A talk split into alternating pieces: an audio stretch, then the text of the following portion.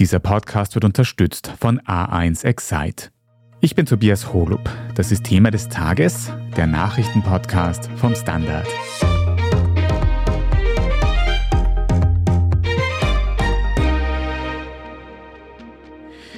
Ein Atomunfall, der ganz Europa verstrahlt. Diese Gefahr wurde in der Ukraine schon vor Jahren durch die Tschernobyl-Katastrophe Realität. Jetzt wächst die Sorge vor einem ähnlichen Szenario im Atomkraftwerk Saporischia.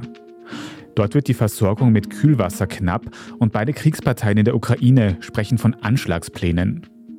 Wir sprechen heute darüber, was hinter diesen Bedrohungsszenarien steckt und wie groß die Gefahr eines neuerlichen Atomunfalles in der Ukraine wirklich ist.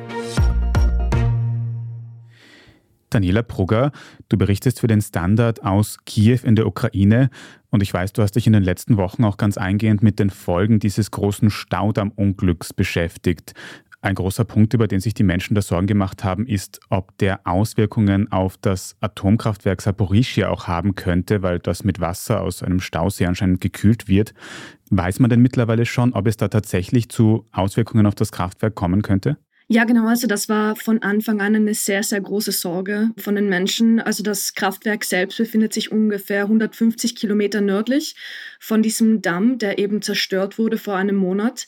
Und man muss dazu sagen, dass die Reaktoren von diesem Atomkraftwerk, das ja schon seit letztem Jahr, also seit letztem März von Russland besetzt wird, die wurden bereits abgeschaltet. Aber der Brennstoff in den Reaktorkernen, der muss ständig gekühlt werden. Und da gab es eben die Angst, dass aufgrund der Zerstörung des Staudamms dieses Kühlwasser nicht mehr ausreichen würde. Ja, mittlerweile hat sich aber gezeigt, dass die Nuklearanlage über eigene Kühlteiche verfügt und dort soll der Wasserstand derzeit bei 16 Metern liegen ungefähr. Das sind die aktuellen Daten. Das heißt, dazu gibt es zunächst mal eine Entwarnung, aber die Sorge vor einem Anschlag auf dieses Kraftwerk, die besteht natürlich. Dieses Atomkraftwerk steht ja schon seit Beginn des Ukraine-Krieges groß im Fokus der Öffentlichkeit, der Aufmerksamkeit. Kannst du vielleicht noch mal kurz beschreiben, wenn wir uns jetzt die Karte der Ukraine vorstellen, wo das eigentlich genau liegt und ob da jetzt aktuell auch aktiv gekämpft wird?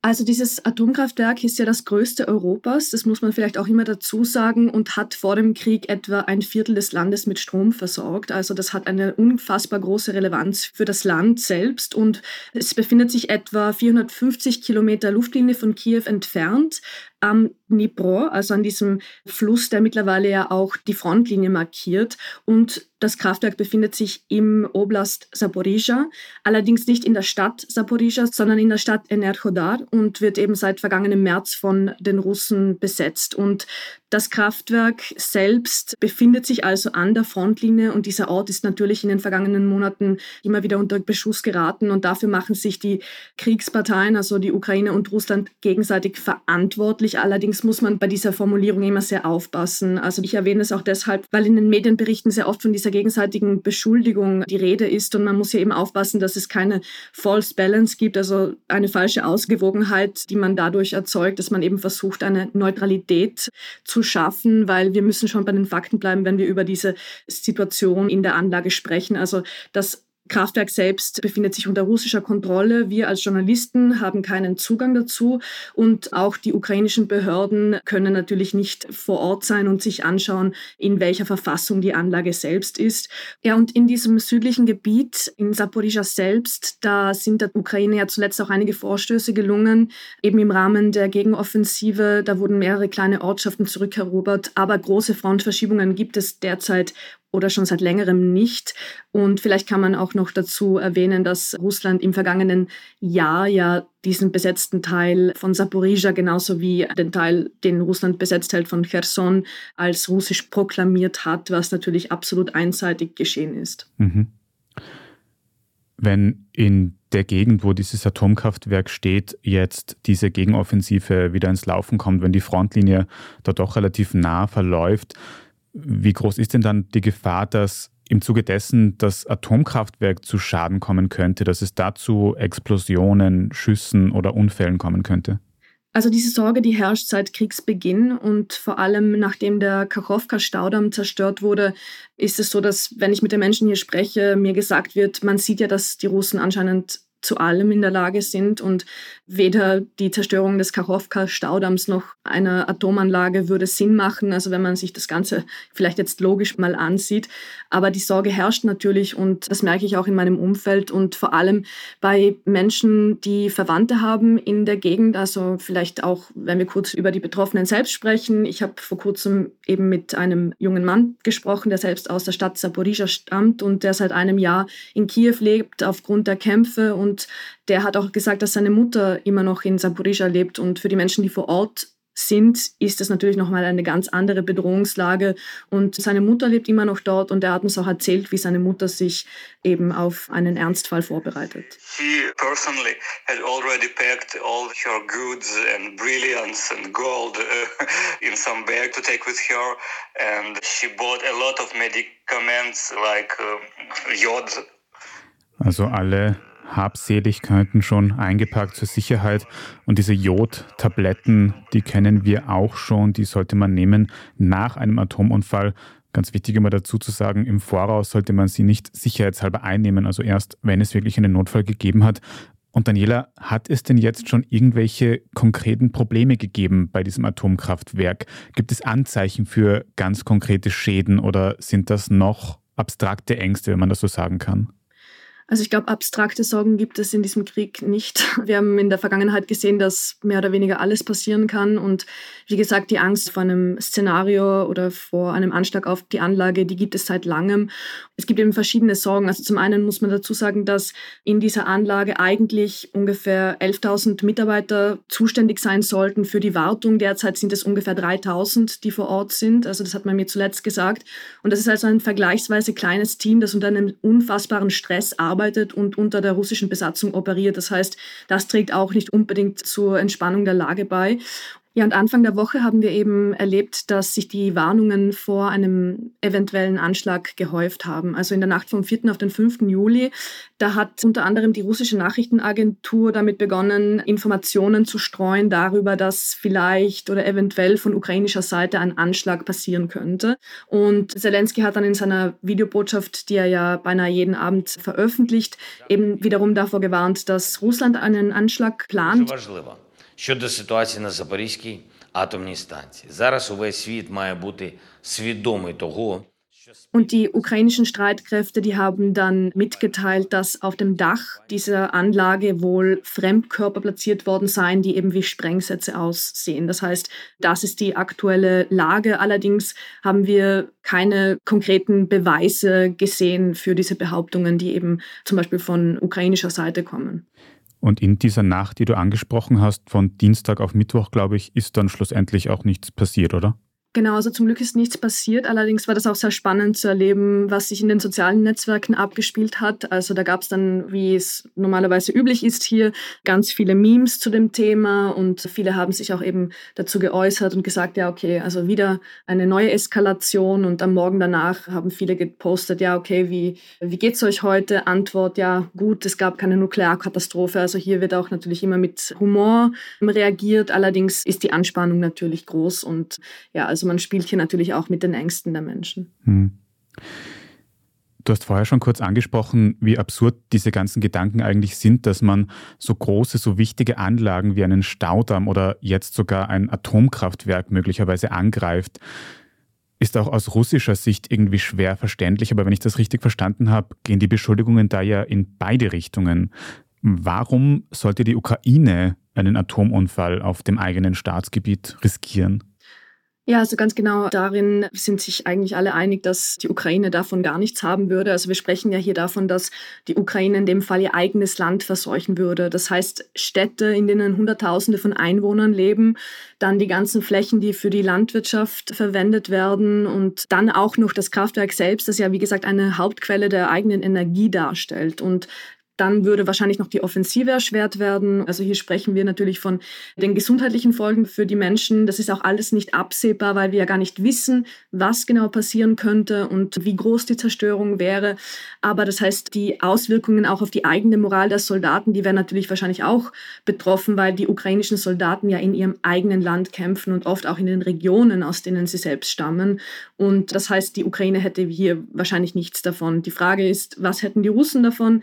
Das würde wahrscheinlich von der Richtung abhängen, in die der Wind weht. Und natürlich würde das ja auch bedeuten, dass die Ukraine große Teile ihrer Leute dazu einsetzen müsste, Städte zu evakuieren. Das heißt, hier könnte man wahrscheinlich eine Offensive verlangsamen oder auch verlagern. Aber wie gesagt, also der Sinn erschließt sich eigentlich nicht. Sehr riskante Szenarien, über die wir da überhaupt auch nur spekulieren. Ich nehme an, die verhältnismäßig plausibelste Erklärung ist, dass es einen Einfluss auf den Kriegsverlauf haben könnte. Kann man irgendwie einschätzen, welche Folgen so ein Atomunfall wirklich für die Kampfhandlungen in der Region hätte? Also ich glaube, das, was wir als Journalisten und Beobachter gelernt haben in diesem Krieg, ist, dass wir uns nicht zu sehr auf Spekulationen einlassen wollen und können, weil wir, wie gesagt, nicht wissen, was vor Ort wirklich passiert. Wir haben, wie gesagt, keinen Zugang.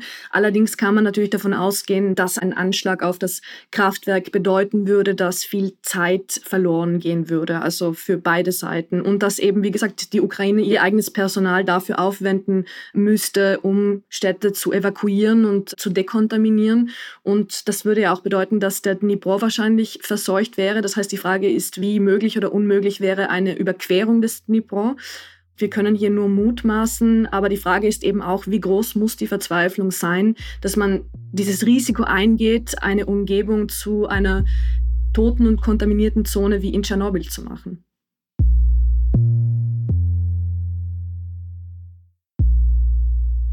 Wir sind gleich zurück.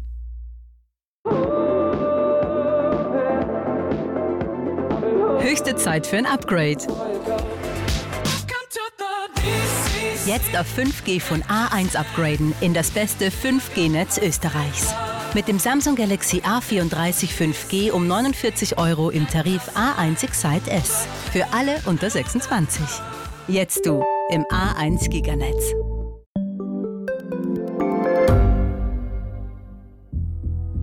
Was ich nicht nachvollziehen kann, ist, warum an jedem Unrecht immer ich schuld sein soll. Ein Korruptionsskandal jagt den anderen.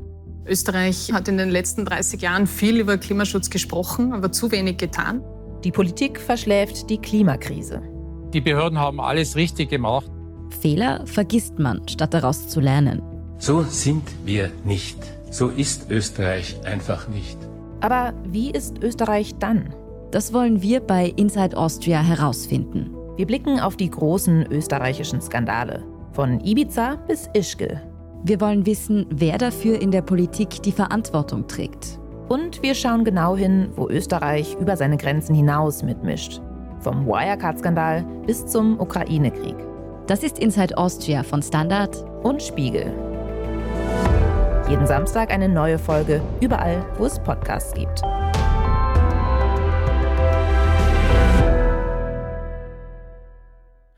Daniela, du hast gesagt, die Menschen in der Ukraine machen sich sehr große Sorgen vor einem Unfall in diesem Atomkraftwerk. Irgendwie selbstverständlich, aber kannst du vielleicht ein bisschen beschreiben, was es bedeuten würde, wenn es einen Atomunfall geben würde für die Region, für die Menschen, die wirklich dort in der Gegend leben? Ja, diese Frage habe ich Olena Bareniuk gestellt, die als leitende Forscherin am Institut für Sicherheitsprobleme von Kernkraftwerken an der Nationalen Akademie der Wissenschaften in der Ukraine arbeitet und sie hat uns Folgendes gesagt. Uh, one of the main concerns for Ukrainians is that some leakage of the radionuclides can occur and then it will contaminate Dnipro and Dnipro is the main water body in Ukraine. And then as we don't have Kakhovka Dam anymore, it will contaminate the Black Sea. Also wie gesagt, die Auswirkungen vor allem auf den Fluss Dnipro, die sind offensichtlich und eben auch die langfristigen Auswirkungen auf die Natur, auf das Schwarze Meer selbst, auf die Tiere dort und auch auf die Anrainer. Das heißt, hier ist davon auszugehen, dass wahrscheinlich die Krebsrate ansteigen würde. It might be really dangerous and depending on the concentration, it could be either nothing, like okay, now Black Sea has a little bit of uranium or it can cause problems with health, increase the amount of tumors in people. Und wir dürfen auch nicht vergessen, dass davon natürlich auch Länder betroffen wären, die Teil der EU sind. Also Rumänien und Bulgarien, die grenzen ebenfalls ans Schwarze Meer und die Türkei natürlich auch. Du hast auch gerade schon gesagt, neben den Menschen in der Region wäre vor allem die Natur extrem betroffen. Und das ist auch ein Thema, über das wir in den letzten Wochen und Monaten öfter gesprochen haben, wie wichtig die Natur und die Landwirtschaft für die Ukraine eigentlich sind. Wie schlimm wäre dann eine weitere Verschlechterung? Wie sehr leidet die Natur in der Ukraine jetzt schon unter diesem Krieg? Ja, darüber muss man sich keine Illusionen machen. Also das hier ist ein Krieg und der bedeutet eben auch, dass es eine immense Zerstörung gibt und die Zerstörung, die hat Folgen auf Jahrzehnte für dieses Land. Wie du sagst, wir haben ja auch vor kurzem über die Zerstörung des Staudamms in der Südukraine gesprochen und daran hat man ja auch sehr gut gesehen, ja, was eigentlich passieren kann. Das heißt, das Schlimme an der ganzen Sache ist, das hat mir auch eine Umweltschützerin gesagt, ist, dass diese Zerstörung sehr schwierig zu beschreiben ist ist und dass man das eigentlich sehr schwierig abschätzen kann derzeit, weil uns Beobachtern eben der Zugang fehlt zu vielen Orten, die betroffen sind von der Zerstörung, von der Verschmutzung. Und das heißt, die Auswirkung auf das Leben der Menschen ist zum einen, wie wir gesehen haben, als der Staudamm zerstört wurde, dass darauf eine Flut gefolgt ist, die eben zunächst mal dafür gesorgt hat, dass es Tote und Verletzte gab und Überschwemmungen und dass Menschen wieder vor dem Nichts standen. Und in einem zweiten Schritt sind da eben die Auswirkungen zum Beispiel auf die Trinkwasserversorgung in der Südukraine, die derzeit ein Riesenproblem ist, und dann auf die Bewässerungssysteme für die Felder, die eben wichtig sind für die Landwirtschaft der Ukraine, dann die Verschmutzung wiederum der Umwelt insgesamt, das Ökosystem, die Tiere, Grundwasser. Das heißt, hier gibt es einfach sehr viele verschiedene Folgen und die sind eben sehr schwierig zu beschreiben. Und das, was mir eben auch aufgefallen ist nach der Zerstörung des Staudamms, ist, dass über diese Flut dann im Nachhinein oft so berichtet wurde, als wäre es eine Naturkatastrophe, also ein Unfall. Und ich glaube, wir müssen uns schon auch im Klaren darüber werden, dass diese Fälle eben gezielt ausgelöst wurden. Und wenn wir über die Zerstörung des Staudamms sprechen, dann weist eigentlich alles darauf hin, dass Russland dafür verantwortlich ist.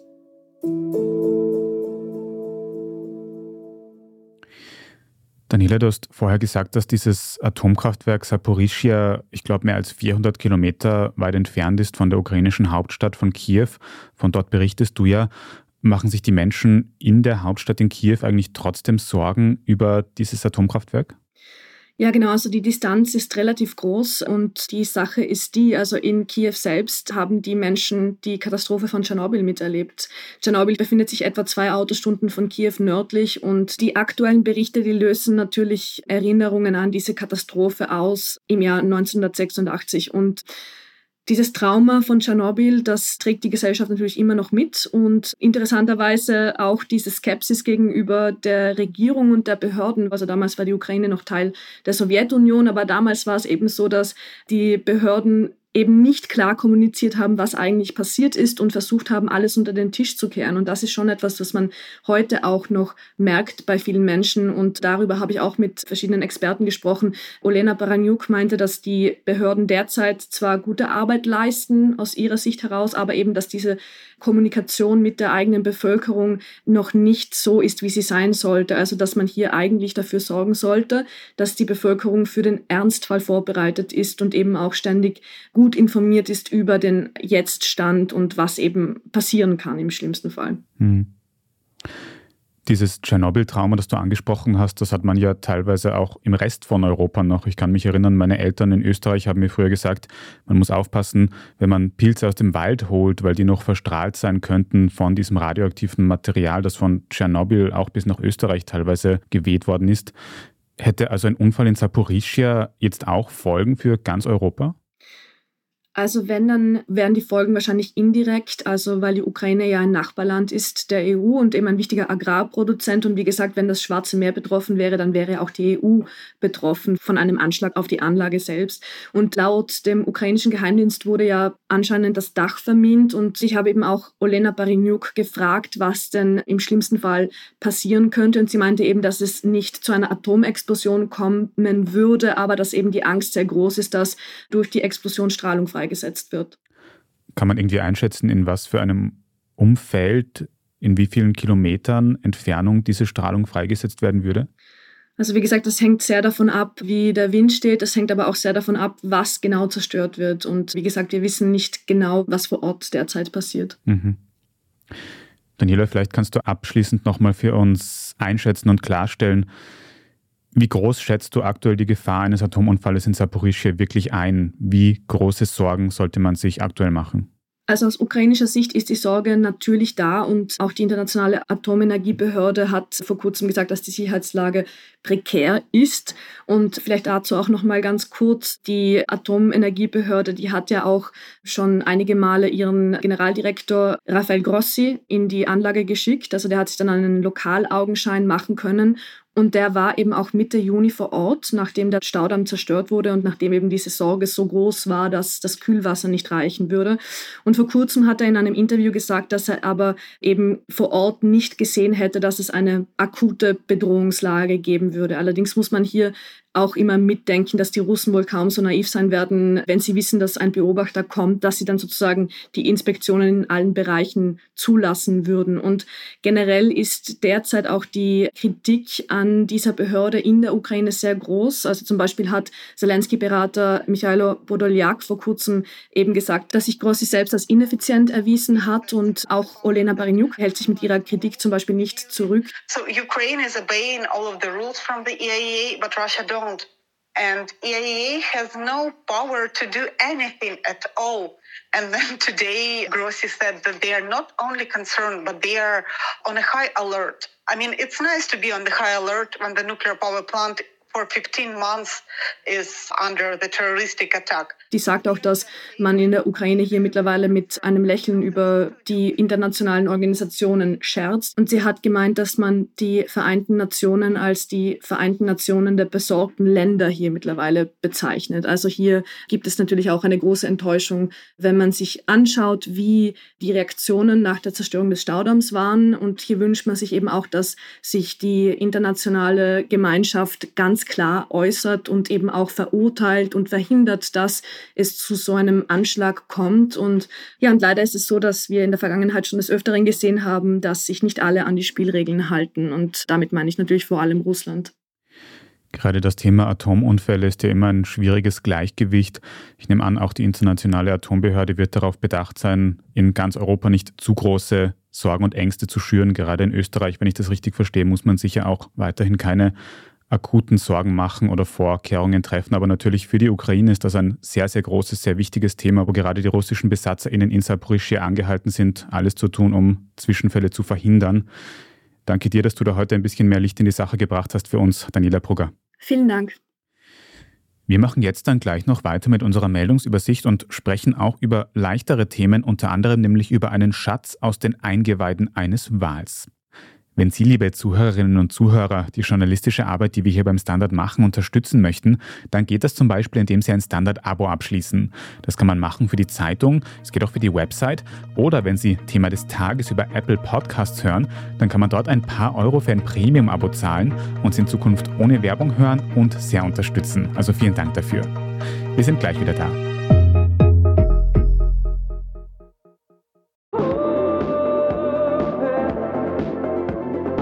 Höchste Zeit für ein Upgrade. Jetzt auf 5G von A1 upgraden in das beste 5G-Netz Österreichs. Mit dem Samsung Galaxy A34 5G um 49 Euro im Tarif A1 Excite S. Für alle unter 26. Jetzt du im A1 Giganetz.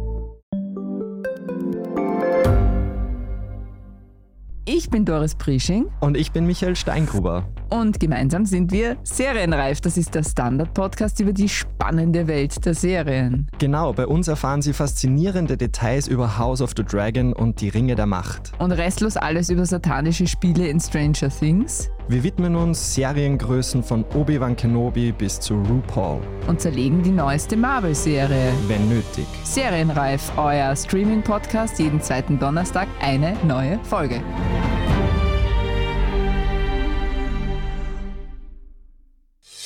Und hier ist, was Sie heute sonst noch wissen müssen. Erstens, wir bleiben noch bei der Ukraine. Dort ist eine russische Rakete in der Stadt Lviv oder zu Deutsch Lemberg in ein Wohnhaus eingeschlagen. Dabei sind laut Behördenangaben mindestens drei Menschen ums Leben gekommen, acht Menschen wurden verletzt. Lemberg liegt im Westen der Ukraine und weit abseits der aktuellen Front im Osten des Landes. Unterdessen gibt es auch eine Meldung aus Weißrussland. Dorthin sollte ja der Chef der Wagner-Söldner, Jewgeni Prigoschin, ins Exil gehen, nachdem er einen Aufstand gegen die russische Führung begonnen und dann wieder abgebrochen hatte. Nun heißt es von der weißrussischen Führung aber, dass Prigoschin wieder nach Russland zurückgereist wäre, konkret nach St. Petersburg. Und auch die Wagner-SöldnerInnen wären demnach noch nicht im großen Stil nach Weißrussland ausgewandert, wie das angesprochen worden war. In Kürze soll es wieder Gespräche zwischen der russischen und weißrussischen Führung geben. Wie es weitergeht, können Sie immer aktuell in unserem Ukraine-Live-Ticker auf der Standard.at nachverfolgen. Zweitens, die Ermittlungen rund um die umstrittene Operation Luxor sollen verlängert werden. Zur Erinnerung, Ende 2020 wurden massive Razzien gegen die Muslimbruderschaft wegen Terrorverdachts durchgeführt. Allein die Telefonüberwachung im Vorfeld hat eine halbe Million Euro gekostet. Konkrete Folgen haben die Ermittlungen bisher aber nicht nach sich gezogen. Auch drei Jahre später gibt es keine Verhaftungen, Anklagen oder Urteile in dem Fall. Trotzdem hat die zuständige Staatsanwaltschaft jetzt um eine Verlängerung der Ermittlungen angesucht. Sie begründet das mit den massiven Datenmengen, die noch zu analysieren seien. Ob die Ermittlungen verlängert werden, das muss jetzt ein Gericht bestimmen. Bisher hat es noch keine Entscheidung gegeben. Und drittens, Sie haben es vielleicht schon gehört, vor kurzem wurde in den Eingeweiden eines gestrandeten Pottwales auf den Kanaren ein regelrechter Schatz gefunden. Ein rund 10 Kilogramm schwerer Klumpen Ambra ist im Verdauungstrakt des Tieres festgesteckt. Ambra, das ist eine meistens ein bisschen schleimige, braune Substanz, die durch ihren süßlich-holzigen Geruch als wichtiger Rohstoff für Parfums gilt. Wie sich die Substanz bildet, ist nicht restlos geklärt. WissenschaftlerInnen vermuten, dass die Substanz innerhalb des Darms von Pottwalen eine Art Schutzfunktion haben soll. Jenem Pottwal, der tot auf den Kanaren gefunden wurde, soll das aber zum Verhängnis geworden sein, denn bei ihm könnte der massive Ambra-Klumpen zu einer Entzündung geführt haben. Die ForscherInnen, die den Klumpen gefunden haben, wollen ihn jetzt verkaufen und das Geld für die Opfer eines kürzlichen Vulkanausbruchs auf den Kanaren spenden. Alles weitere zum aktuellen Weltgeschehen können Sie online auf der Standard.at nachlesen. Und jetzt habe ich noch einen Podcast-Tipp für Sie. Haben Sie schon mal was von den Charming Boys gehört? Das ist eine queere Dating-Show unter Männern und warum das ein Zeichen für Gleichberechtigung ist, darüber sprechen meine KollegInnen in der neuen Podcast-Folge von Serienreif mit Jan Windisch, einem der Charming Boys aus der Serie. Serienreif finden Sie überall, wo es Podcasts gibt. Falls Sie für das Standard-Podcast-Team jetzt noch Fragen oder Anregungen haben, dann schicken Sie gerne eine Mail an podcast.derstandard.at. Und wenn Ihnen diese Folge von Thema des Tages gefallen hat, dann abonnieren Sie uns am besten gleich auf Ihrer liebsten Podcast-Plattform, egal ob Spotify oder Apple Podcasts, dann verpassen Sie auch keine weitere Folge mehr. Bei der Gelegenheit würden wir uns auch sehr über eine gute Bewertung oder einen netten Kommentar freuen. Vielen Dank dafür. Ich bin Tobias Holub und an dieser Folge hat außerdem Scholt Wilhelm mitgearbeitet. Vielen Dank auch fürs Zuhören und bis zum nächsten Mal.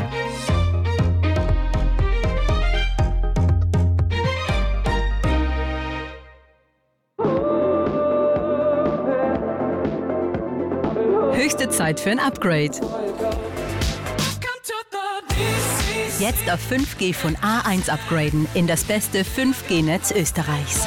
Mit dem Samsung Galaxy A34 5G um 49 Euro im Tarif A1 Excite S. Für alle unter 26. Jetzt du im A1 Giganetz. Ich bin die Franziska Ich bin der Martin. und wir wollen besser leben. Lohnt sich 10.000 Schritte zu gehen jeden Tag? Ist das Großraumbüro wirklich so schlecht wie sein Ruf? Spoiler, ja. Bringt's was, Intervall zu fassen? Wir fragen die, die es wirklich wissen und probieren es auch gleich selber aus. Bei Besser Leben, jeden Donnerstag eine neue Folge.